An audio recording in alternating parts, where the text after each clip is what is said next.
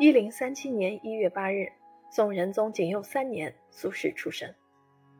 说起苏轼，人们的第一印象是他难以掩饰的才华，以及对待世事旷达乐观的态度。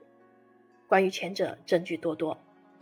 苏轼的词开豪放一派，文当唐宋八大家之一，书法位列宋四家之首，是文人画理论的创导者。关于后者，有林语堂的评价为证，一个不可救药的乐天派。但实际上啊。旷达乐天的苏轼不是一天练成的，这其中颇有一番周折。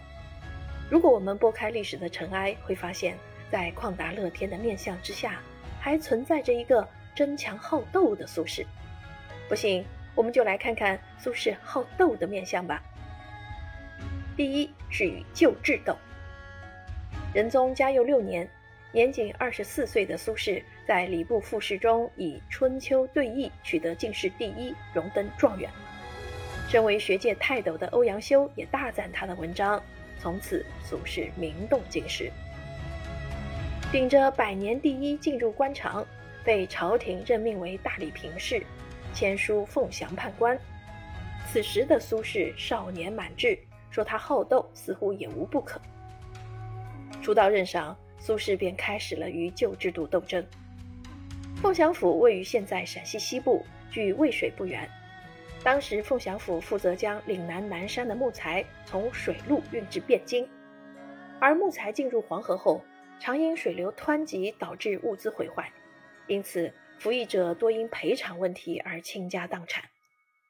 苏轼立即向执政韩琦上书，改革衙前制度。并建议服役者按水文规律择期运送，减少损失。第二就是与上司斗。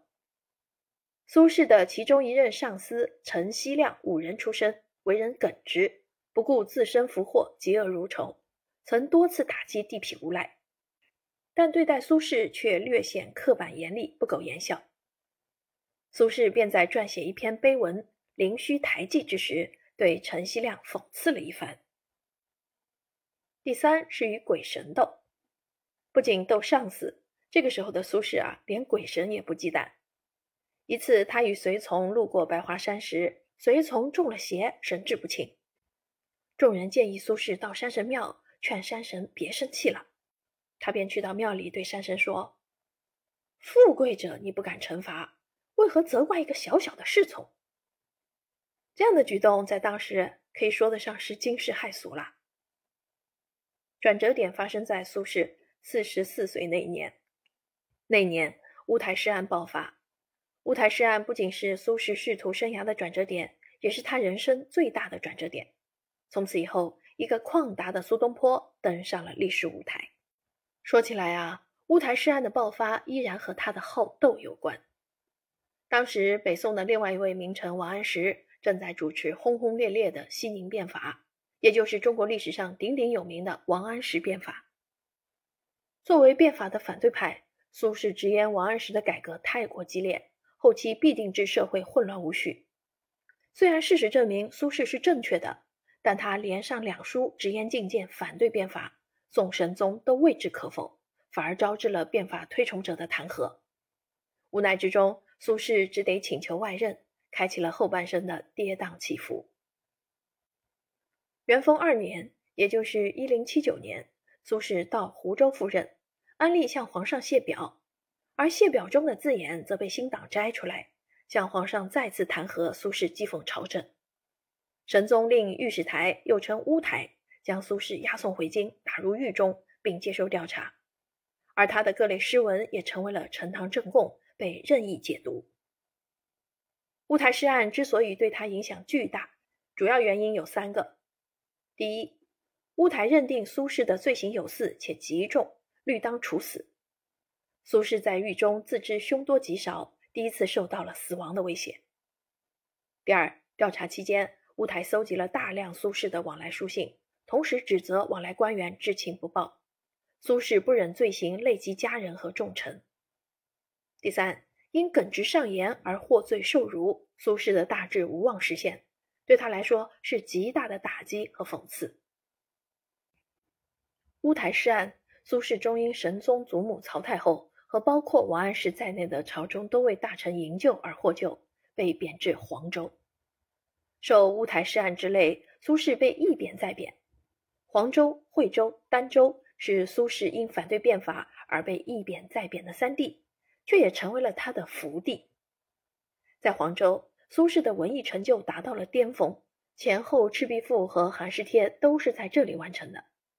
被贬的苏轼看淡了官场沉浮，理性的对待生活，眼下的唯江上之清风与山间之明月。在惠州，他向隐士学习酿酒，称真一酒，绝似王太驸马家碧玉香也。还特意向朋友写信推荐酿造方法。他朋友遍天下，即便是在遥远的海南岛，苏轼也交到了挚友张忠，为他修建了房屋。这个时候的苏轼已不复当年的好斗，经过乌台诗案，见过世态炎凉，生死茫茫，他变得更加旷达，乃至更显得不合时宜。别人受贬，感叹怀才不遇，悲悲戚戚，他却该赏月赏月，该酿酒酿酒，该交朋友交朋友。对人生的体悟，在三贬之地显得更加丰富。苏轼已经超越了传统儒家治国平天下的窠臼。他的生活本身就是很好的艺术作品，他的生活态度也为中国文人开创了一个新的典范。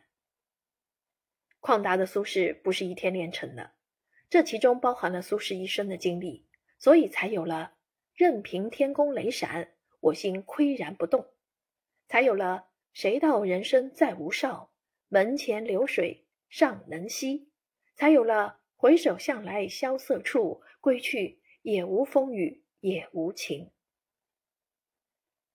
苏轼是在南荒之地儋州去世的，儋州也是苏轼的最后一个贬谪之地。在他去世两个月前，苏轼写了一首词，回首自己的一生。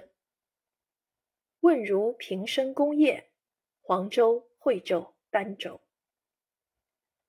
他年少成名，进入官场，累官至翰林学士、礼部尚书，却屡遭贬谪。后半生颠沛流离，在别人看来本应该是灰头土脸、糟糕透顶的岁月，在苏轼看来却是自己一生最重要的功业。这是旷达的苏轼，也是内心从未向世俗低头的苏轼。